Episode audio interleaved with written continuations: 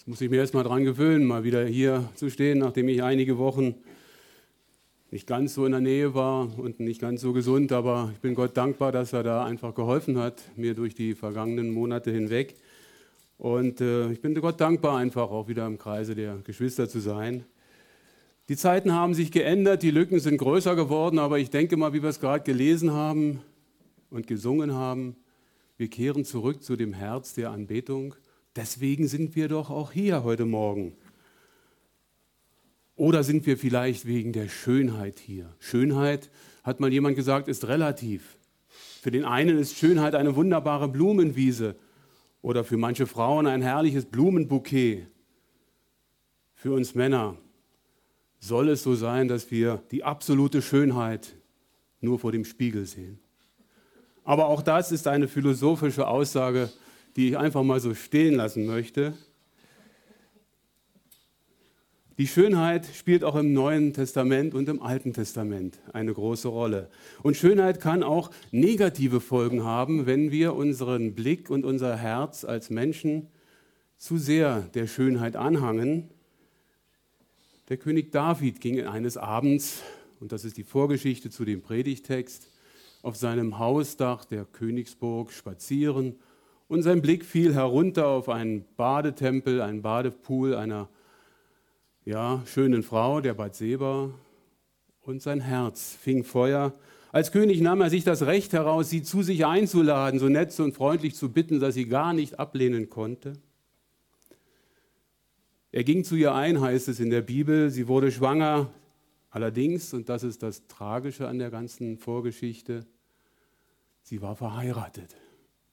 Und David als König nahm sich das Recht heraus zu denken, die Frau gefällt mir, die möchte ich behalten. Und er schickte diesen Uriah, den Mann von der Bathseba, an die vorderste Frontlinie in den Kämpfen und sagte seinem Heerführer, zieh dich zurück, dass er stirbt.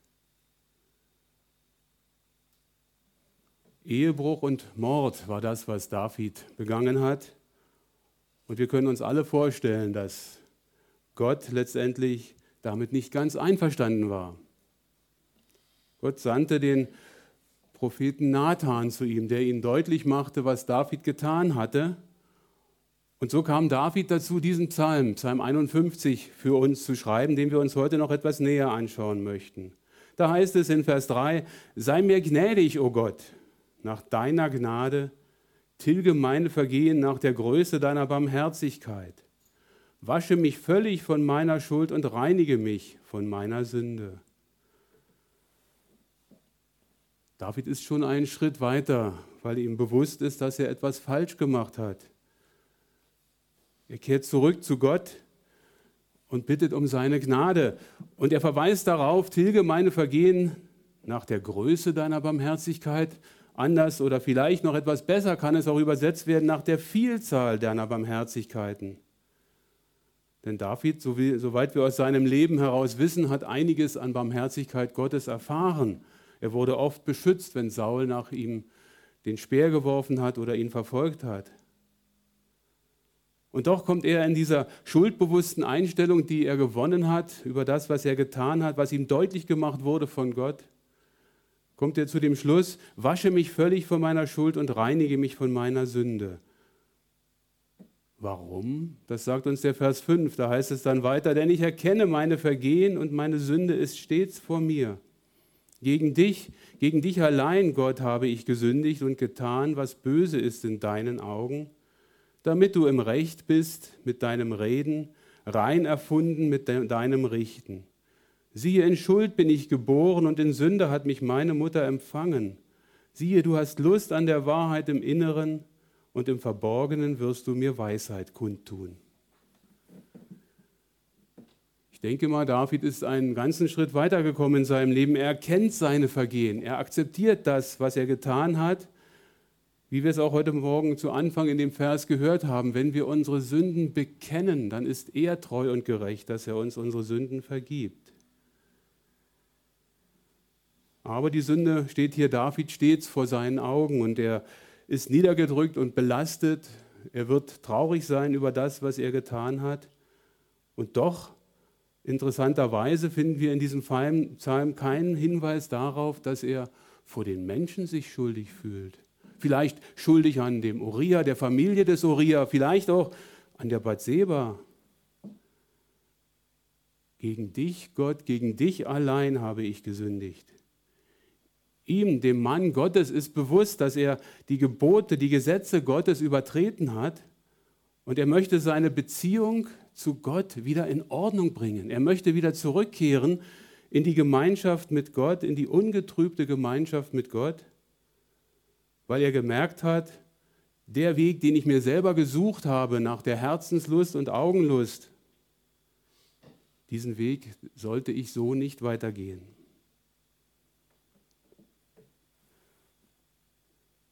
Und es geht ihm auch gar nicht darum, dass er wieder gute Stimmung, Fröhlichkeit alleine bekommt. Es geht ihm darum, wie es auch im Text heißt, damit du, Gott, im Recht bist mit deinen Reden oder mit deinen Worten. Er möchte Gott die Ehre geben in der Vergebung, die er empfängt, und er möchte rein erfunden werden, dass Gott rein erfunden wird in dem Richtigen, in dem Richten, was er tut.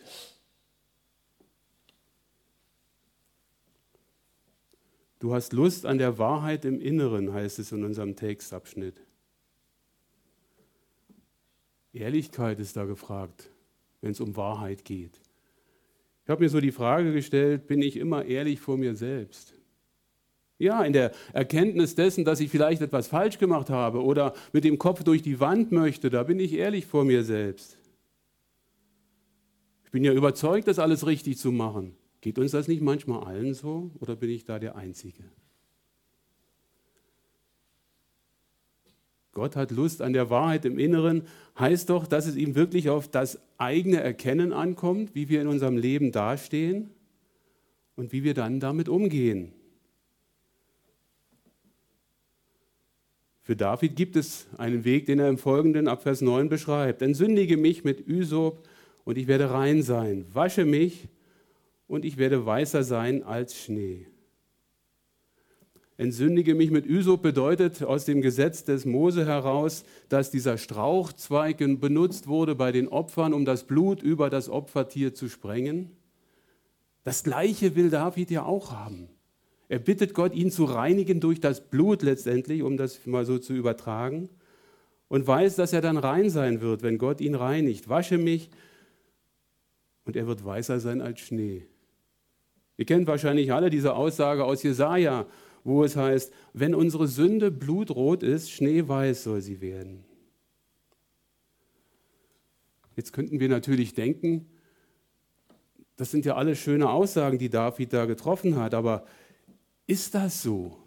Kann Gott es denn wirklich tun, nicht nur den David zu reinigen, sondern mich oder dich in deinen Vergehungen, Dingen, die du als falsch anerkannt hast?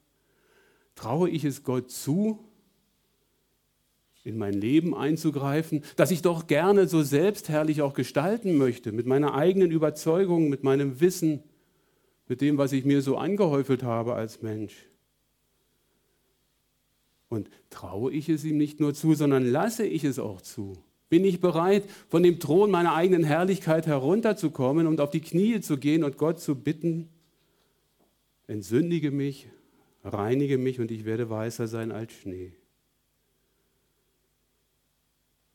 So wie David haben wir vielleicht auch mal die Situation in unserem Leben, dass wir merken, es klemmt irgendwo im Geistlichen, es hakt irgendwie, es geht nicht so richtig rund. Da ist eine Trennung zwischen mir und dem lebendigen Gott und ich habe das Gefühl, meine Gebete gehen nur zur Decke und nicht zu ihm hindurch.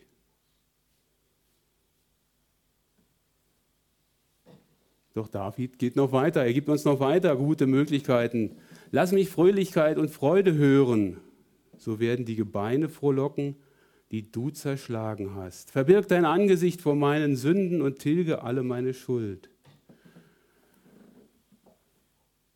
Lass mich Fröhlichkeit und Freude hören, so werden die Gebeine frohlocken. Ich denke, an diesem Ausdruck erkennen wir, dass David nicht nur seelischen Schmerz hatte, vom Gewissen her gerührt, sondern auch körperlich gelitten hat. Und trotzdem, nicht nur die Fröhlichkeit wird hier betont, die er haben möchte, die Gott ihm wieder geben möchte in sein Herz, sondern auch der Vorwurf ist da, dass er sagt zu Gott, du hast mir die Gebeine zerschlagen. Du, Gott, bist schuld an meinem Dilemma. Warum lässt du es denn zu, dass mir gerade dieses oder jenes passiert, könnten wir vielleicht in die heutige Zeit übersetzen. Diese Frage trifft uns ja oft genug im Leben, in den Gesprächen. Ist es Gott wirklich, der Schuld hat? Hat Gott die badende Frau gesehen? Ja, Gott hat auch die badende Frau gesehen, aber er hat auch gesehen, was David dann gemacht hat. Gott hätte ja auch schon eingreifen können und seinen Blick wenden, dass er wegschaut. Aber Gott hat es zugelassen. Gott hat es aus einem ganz bestimmten Grund zugelassen, den auch wir selber erleben und erfahren können, dass wir in Situationen kommen, die wir nicht mögen, die wir nicht wollen. Lässt Gott etwas zu, um unseren Glauben, unsere Festigkeit, unser Vertrauen zu prüfen. Verbirg dein Angesicht vor meinen Sünden und tilge alle meine Schuld, sagt David. Interessant, dass er hier eine Aufforderung, eine Befehlsform nimmt. Verbirg dein Angesicht vor meinen Sünden. So verstehe ich es, heißt jetzt nicht unbedingt, Gott soll wegschauen und schwamm drüber, alles ist okay. Sondern verbirg dein Angesicht nicht vor meinen Sünden, damit sie nicht so groß werden, damit sie nicht so mächtig werden, nicht meine Beziehung zu dir noch mehr zerstören. Du kannst meine Schuld tilgen. Du kannst meine Vergehen reinigen und du kannst mein Leben neu machen in der Beziehung zu dir. Das steckt für uns da drin. Weiter heißt es in unserem Text, erschaffe mir Gott ein reines Herz und erneuere in mir einen festen Geist. Verwirf mich nicht von deinem Angesicht und den Geist deiner Heiligkeit nimm nicht von mir. Sollten wir mal in die Situation gekommen sein, dass wir uns ertappt fühlen, ein schlechtes Gewissen haben, vielleicht auch nicht glücklich sind mit unserem Leben, weil es anderen ja vermeintlich viel besser geht, dann hätten wir auch gern ein reines Herz.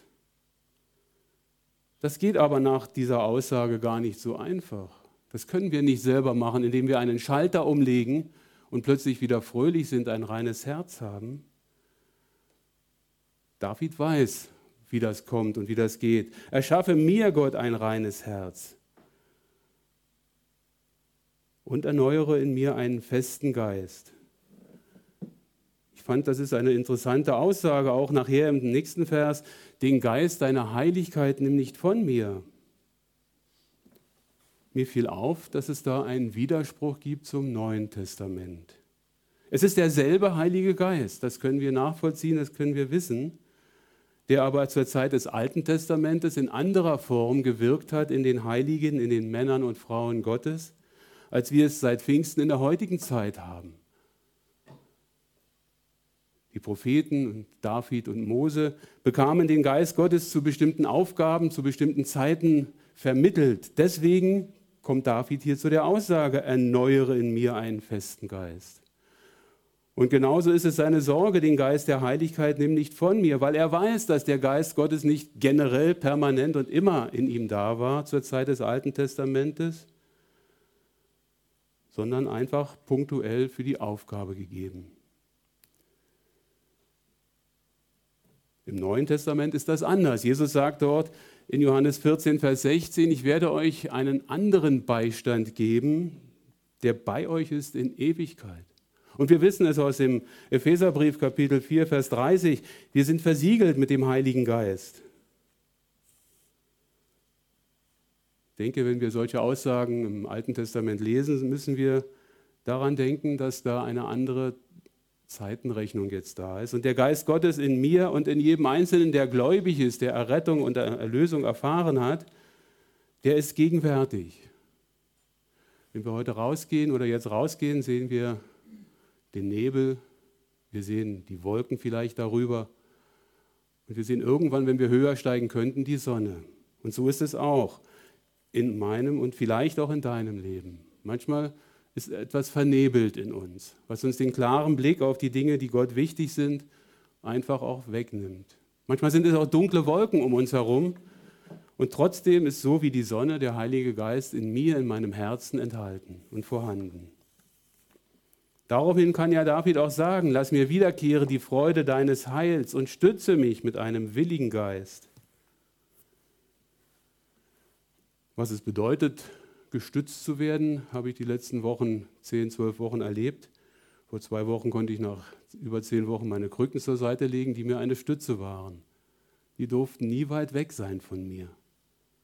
Stütze mich mit einem willigen Geist. Aus Davids Sicht heißt das doch nichts anderes, dass ich um die Bedeutung deines Geistes in mir weiß. Und das ist doch für uns genau die gleiche Situation, dass wir sagen können, wenn Gottes Geist in mir ist, dann habe ich Möglichkeiten, einfach sein Wesen in mir selber zu verinnerlichen. Und ich kann Dinge tun, die mir eine Perspektive geben, die mich wegbringen von dem Negativen, das ich so gerne sehe, zu dem Positiven, wo ich vielleicht dann hinschauen kann. David möchte zum Beispiel, wie es in Vers 15 heißt, lehren will ich die von dir abgefallenen deine Wege, dass die Sünder zu dir umkehren. Der willige Geist soll dem David zum Dienst zur Verfügung stehen. Er soll zur Lehre dienen, anderen etwas weiterzugeben. Er soll Mut machen zum Zeugnis geben, aber auch zum Eingestehen vor sich selber und vor anderen, in dieser oder jener Situation meines Lebens habe ich Mist gebaut.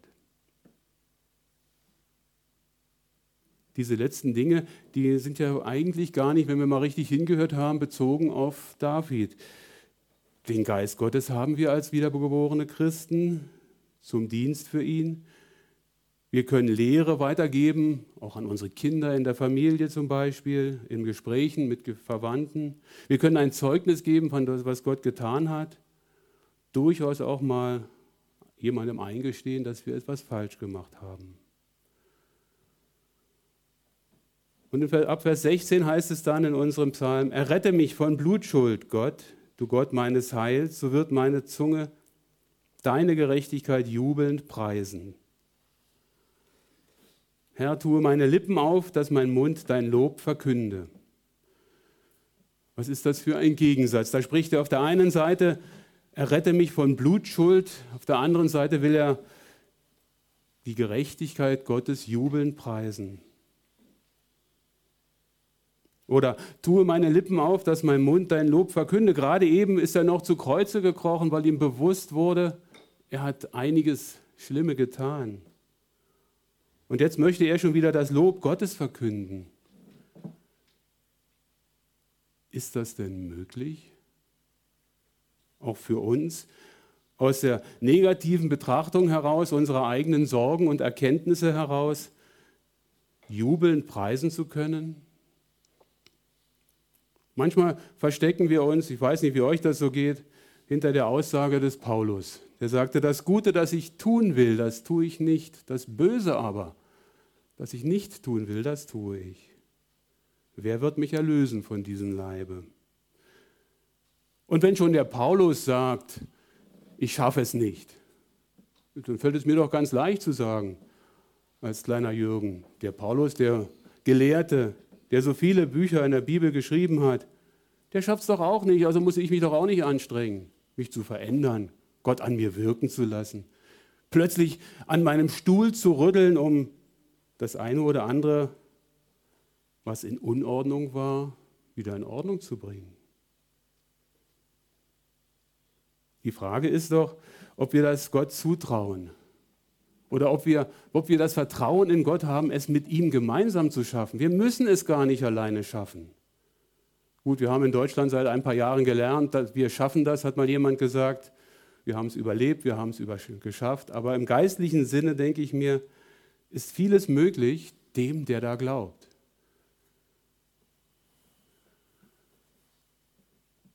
Ich glaube, es liegt oftmals daran, dass wir uns ein bisschen selber im Wege stehen, wenn wir die Schwerpunkte zu wenig auf die geistlichen Inhalte unseres Lebens legen.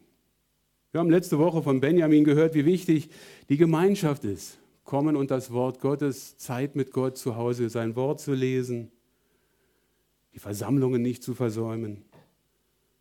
Ich denke, das spielt da hinein. Und dann finden wir aber auch die Möglichkeit, ein reines Herz von Gott geschaffen zu bekommen, weil wir uns ihm öffnen, weil wir zur Verfügung stehen und sagen, Herr, hier sind meine Hände, fülle mich. Dann können wir sicherlich auch Gott bitten, aus einem vollen Herzen heraus, wem das Herz voll ist, heißt es an einer Stelle, dem geht der Mund über, dann können wir mit unseren Lippen auch Gottes Lob weitergeben. Für uns selber? Ja, das geht. Wenn ich Fahrrad fahre, mittlerweile geht es schon ein bisschen besser, wenn ich Fahrrad fahre dann, und andere fahren an mir, an, an denen ich vorbeifahre, die müssen manchmal denken, der spinnt. Ich singe laut vor mich hin. Ich danke Gott für manches. Ich lobe ihn. Ich kann mich selber freuen daran, dass Gott mir einen Mund gegeben hat und ihn zu loben. Das kann aber auch passieren, indem du irgendwo im Krankenhaus liegst und da kommt eine Schwester rein und die sagt, Huch, was lesen Sie denn da? Ich hatte so ein schwarzes Buch auf meinem Schoß. Ich habe gesagt, ich lese die Bibel. Das ist mir wichtig, das mache ich jeden Tag. Ich habe ihr mit zwei Sätzen ein kurzes Zeugnis gegeben. Und interessant fand ich, ja, ich habe auch Bekannte, die sind auch in einer Baptistengemeinde. Also ein zweiter Impuls, dass die Frau nachdenken kann und das, was in unserem Herzen ist, nach außen geht und Menschen ansprechen kann. Aber David spricht noch weiter in seinem Text. In Vers 18 heißt es, denn du hast keine Lust am Schlachtopfer, sonst gäbe ich es. Brandopfer gefällt dir nicht. Du hast keine Lust am Schlachtopfer. Und das steht im Alten Testament. Da stimmt doch irgendetwas nicht. Etliche Kapitel, etliche Seiten beschreiben die Rituale, wie im Buch Mose beschrieben ist, wie die Schlachtopfer und Brandopfer gegeben werden sollten. Und hier sagt David so ganz locker, du Gott hast keine Lust am Schlachtopfer, sonst gäbe ich es. Ich denke, bei all dem, was wir bisher aus dem Leben Davids und aus seinem Herzen heraus gehört haben, ist das die Situationsbeschreibung, wenn wir zu Gott kommen mit, mit dieser Einstellung im Herzen, die nicht auf Gott ausgerichtet ist. Ich hörte jetzt letztens mal eine Predigt von Wilhelm Busch, der sprach auch über die Situation des Glaubens und er brachte ein Beispiel, wenn ihr zusammenkommt in den Gottesdienst, und ich zitiere ihn, dann ist euer Gesang erbärmlich. Aber da ist noch Ausbaufähigkeit. Zitat Ende. Wenn wir heute Morgen hier zusammenkommen, sind unsere Gedanken noch erfüllt von dem Krimi oder von der Schlagersendung oder was weiß ich, was ihr gestern gesehen habt? Oder wart ihr, Kneipe geht nicht mehr, ist ja alles mit Corona zu, aber Wart ihr gedanklich so weit weg, dass ihr gesagt habt, ach, morgen muss ich zum Gottesdienst, ich gehe halt mal hin, weil ich es immer mache, weil ich es gewohnt bin von klein auf. Dann hat Gott keine Lust an unserem Opfer. Was ist das für ein Opfer, heute Morgen hier zu sein? Früh aufzustehen vielleicht, sich schön anzuschauen, sich schön anzuziehen.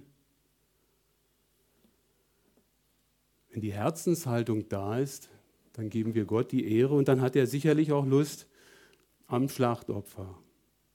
Lass uns mal schauen, was David herausgefunden hat, was die Opfer Gottes sind. Da heißt es im nächsten Vers nämlich, die Opfer Gottes sind ein zerbrochener Geist, ein zerbrochenes und zerschlagenes Herz, wirst du Gott nicht verachten. Ein zerbrochener Geist, ein zerbrochenes und zerschlagenes Herz wirst du Gott nicht verachten. Ja, muss ich denn erst noch fürchterlich leiden, bevor ich zu Christus kommen kann, dass bevor ich in die Gemeinschaft mit Gott kommen muss? Auch hier, denke ich, geht es so wie im gesamten Zusammenhang darum, dass ich nicht diesen übermütigen, überheblichen menschlichen Geist habe. Dass ich nicht selber sage, wir haben alles vollbracht, wir haben studiert, wir, haben, wir fliegen zum Mond, wir bauen Computer, in extremen Möglichkeiten. Heute Morgen kriegte ich gerade noch eine Meldung mit, dass früher ein, ein Rechenzentrum gebaut werden musste um ein Haus herum. Heute hat man eines gerade entwickelt, ich weiß jetzt die Zahl der Einheiten nicht, das so groß ist wie ein Notebook, die Kapazitäten hat wie ein ganzes Gebäude von früher. Wir Menschen sind doch so super, wir sind doch so toll. Wir haben so vieles erreicht in unserem Leben. Ein zerbrochener Geist drückt aber auch Demut aus. Demut vor Gott. Die Bereitschaft einzusehen, wie David es ja auch getan hat, es ist etwas schiefgelaufen in meinem Leben, im Leben mit Gott oder sogar noch vielleicht im Leben ohne Gott. Und ich kann das in Ordnung bringen. Ich kann das nicht in Ordnung bringen, wenn ich sage, ich bin der Größte, ich habe die Nase hoch. Ich kann das in Ordnung bringen und das habe ich selber oft erlebt und ich denke und wünsche es euch auch, dass ihr es vielleicht mal schafft, unter Tränen zu knien und Gott um Vergebung zu bitten.